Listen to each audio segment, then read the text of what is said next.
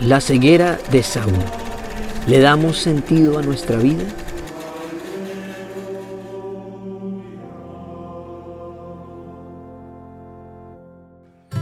En este capítulo hablamos sobre la pasión por Jesús, la predicación y muchas cosas más.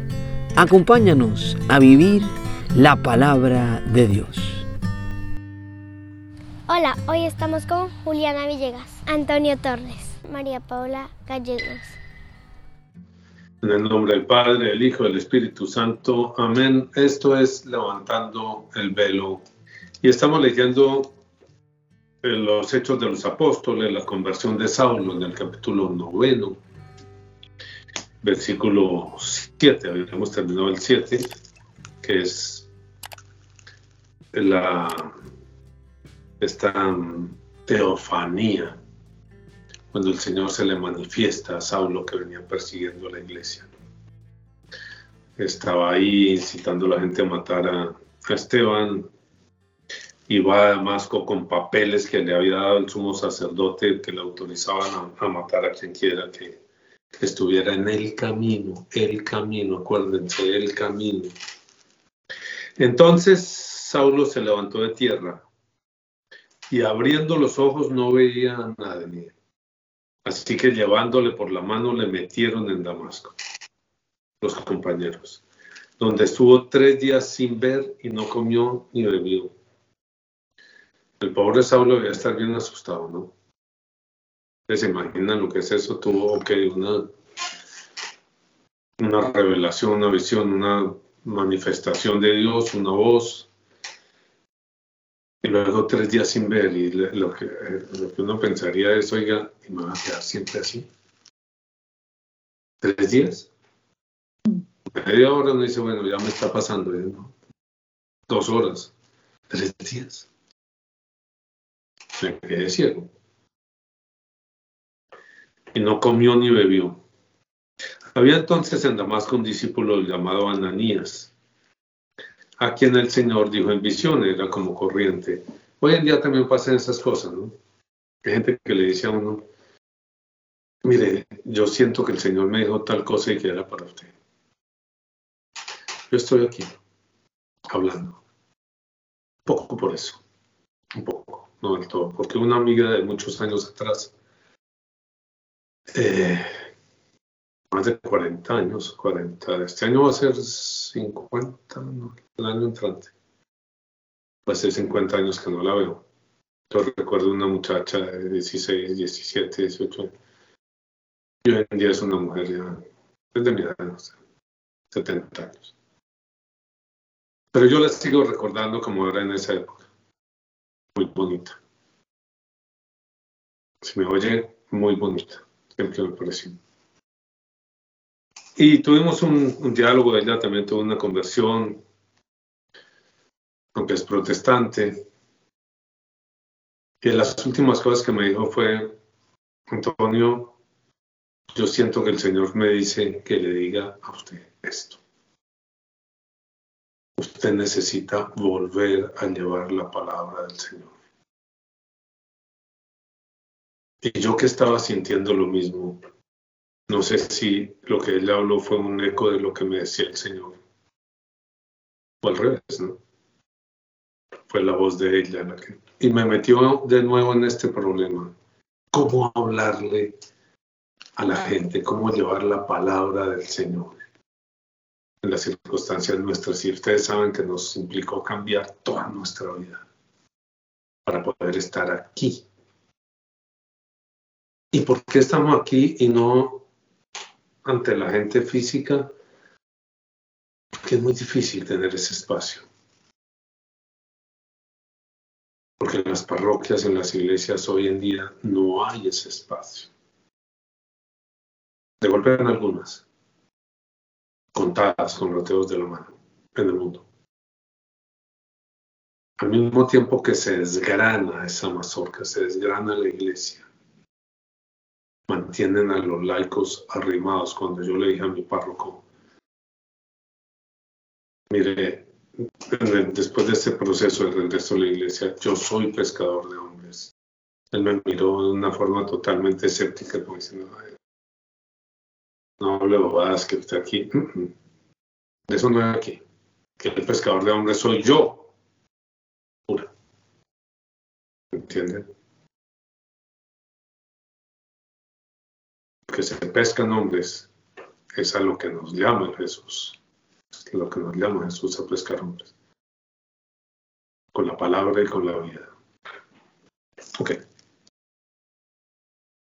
El Señor le dijo, levántate y ve a la calle que se llama derecha y busca en casa de Judas a uno llamado Saulo de Tarso, porque aquí él ora. Y ha visto en visión a un varón llamado Ananías que entra y le pone las manos encima para que recobre la vista. Qué bonito. Entonces Ananías respondió, Señor, he oído de muchos acerca de este hombre, cuántos males ha hecho a tus santos en Jerusalén y aún aquí tiene autoridad los principales sacerdotes para prender a todos los que invocan tu nombre. El Señor le dijo, ve porque instrumento escogido me es este, para llevar mi nombre en presencia de los gentiles y de reyes y de los hijos de Israel. Ah, qué tan emocionante puede ser eso, que le digan a uno eso. No me importa si eres tú el que me llama, Señor. Así sentí yo en ese primer momento de mi conversión, ya hace 47 años. Porque yo le mostraré cuanto le es necesario padecer por mi nombre. Entonces, y yo creo que el Señor nos llama a todos a este tipo de experiencia y de vida, este tipo de vida, no a vivir la vida sosa, insulsa, del mundo aburrida, sino la vida apasionada del camino de Jesús. Fue entonces Ananías y entró a la casa y poniendo sobre él las manos, dijo, hermano Saulo, el Señor Jesús, que se te apareció en el camino por donde venías, me ha enviado para que recibas la vista y sea lleno del Espíritu Santo. Y al momento le cayeron de los ojos como escamas y recibió al instante la vista y levantándose fue bautizado, levantándose, levantándose como quien se levanta de la muerte, de la ceguera en la que estaba, como están tantos y tantos y tantos y tantos que no conocen a Jesús. Y habiendo tomado alimento después de tres días, recobró las fuerzas. Y estuvo Saulo por algunos días con, con los discípulos que estaban en Damasco. Ok, María Paula, ¿qué opina usted de este asunto? Sí veo como un impacto muy fuerte del Señor a, a Saulo en ese momento, ¿no? Como que de verdad, algo que sí lo marca, pues tan fuerte que termina ciego por tres días el impacto.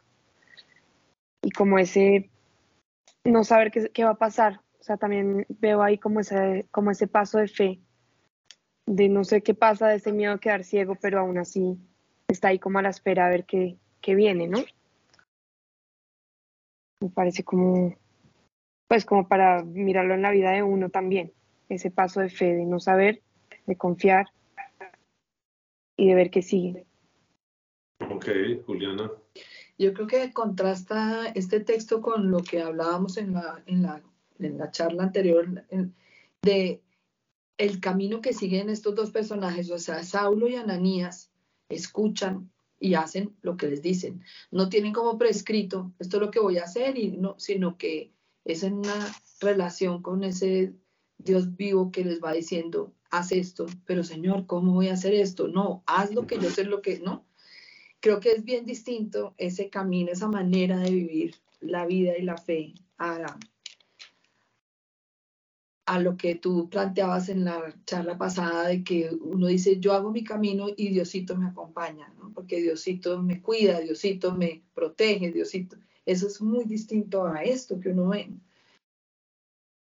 Ambos contrariados, pero Señor, ¿cómo vas a hacer esto? O sea, es que, es que yo no, ¿quién eres? Saulo, ¿quién eres? ¿No? Tan distinta esta manera de, de vivir esa experiencia. Y por, digamos que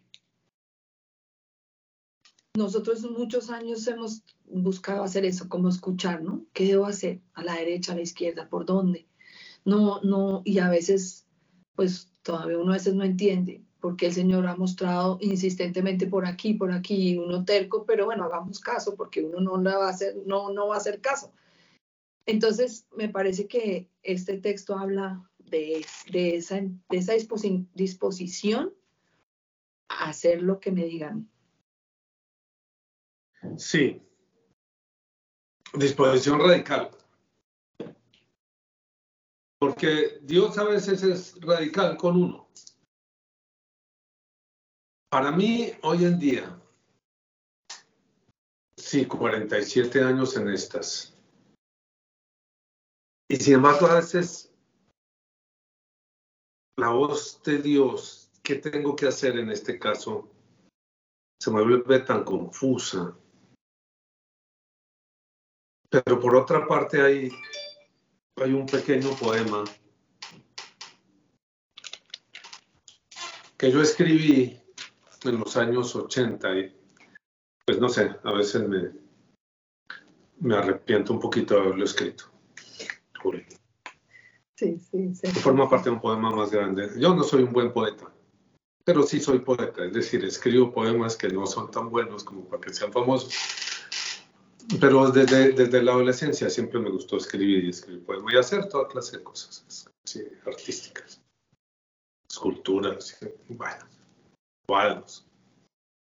Ahora hago retablos. Solo el dolor me puede guiar por el oscuro laberinto de mi alma.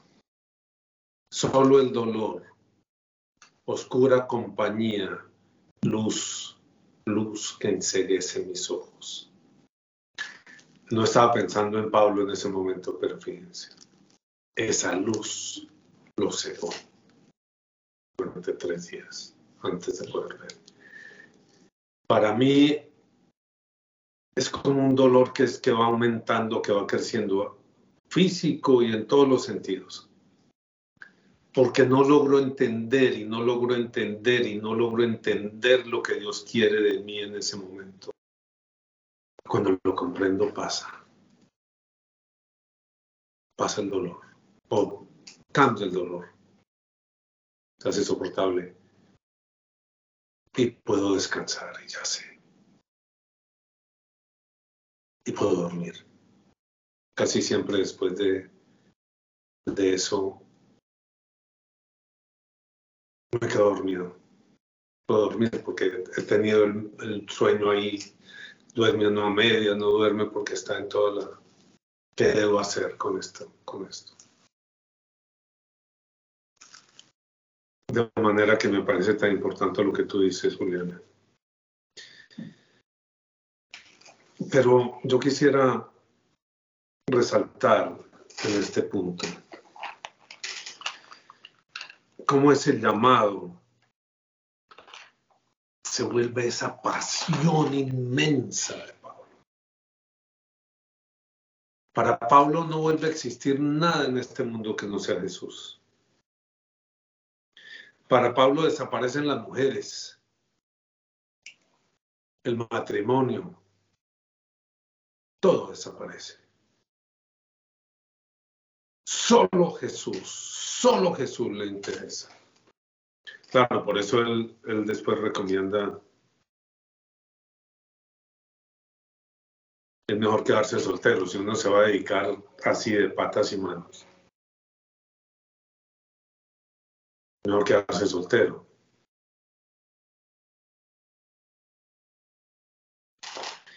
Pues fueron tres días, yo me imagino los días de Pablo.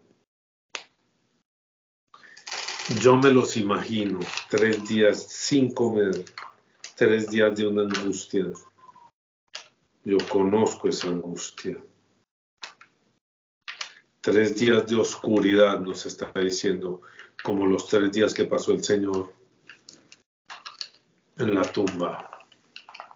Tres días de oscuridad, siempre están esos tres días, siempre están los tres días. Los tres días de la noche oscura, las tres noches oscuras de San Juan de la Cruz.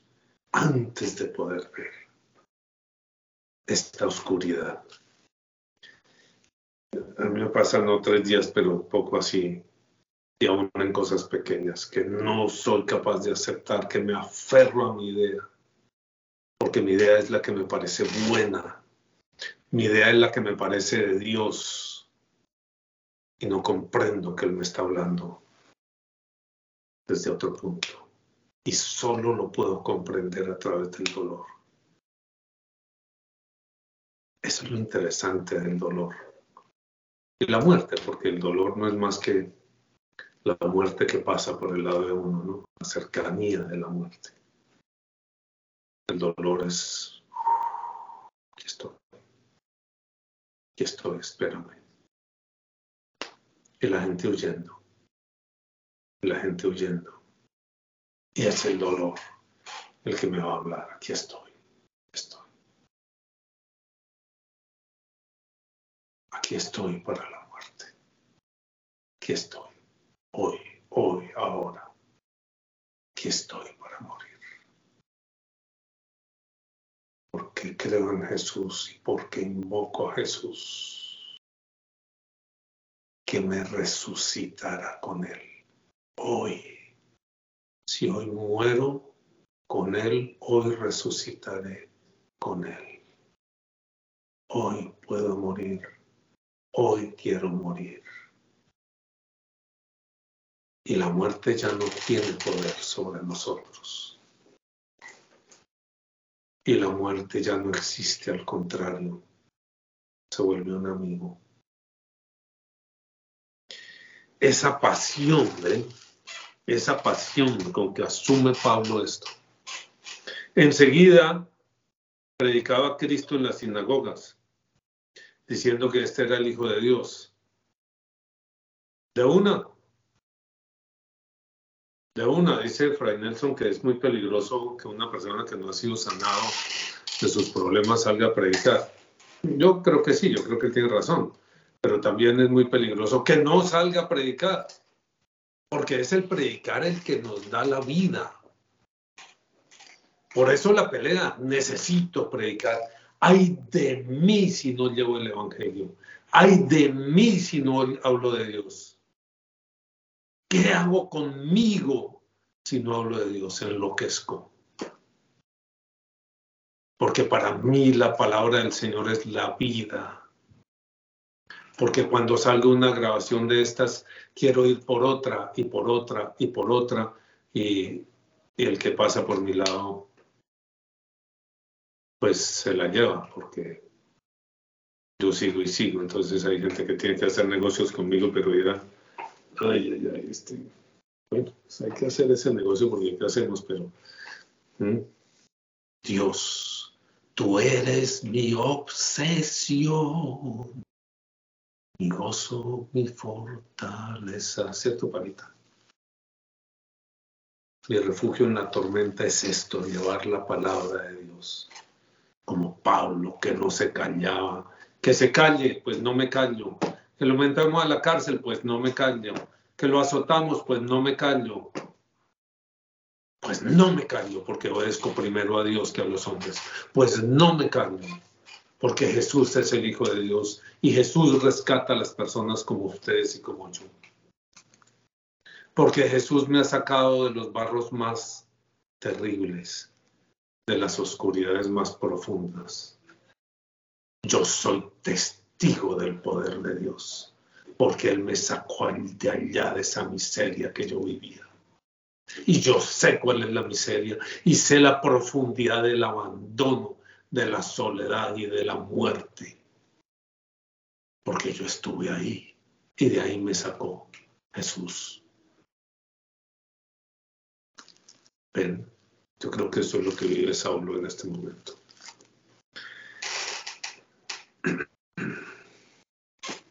Otra vez 20 minutos. ¿Ustedes qué están haciendo con el tiempo, niñas? ¿Cómo así que otra vez 20 minutos? Bueno, pero llegamos hasta el, hasta el versículo 19. Hasta el 20 en realidad. Enseguida predicaba Cristo en las sinagogas diciendo que era el Hijo de Dios. Y hoy me van sacando lágrimas estas pasiones. Tú eres mi obsesión, Señor Jesús. A pesar mío, a pesar de mi ser tan complejo, tan difícil, como saben quienes caminan conmigo. El Señor los bendiga a todos. Juliana, ahora tú invita a lo de los. Los invitamos a que se suscriban a nuestro canal, que nos den sus comentarios, que compartan con sus amigos para que podamos llegar a, muchas más personas. Y háganle clic a la campanita para que les recuerde cada vez que saquemos un video nuevo. El Señor los bendiga, el Señor les abra los ojos, el Señor nos lleve a todos por el camino que es el mismo hacia la verdad y hacia la vida eterna. Por Cristo nuestro Señor. Nombre del Padre, del Hijo y del Espíritu Santo. Amén.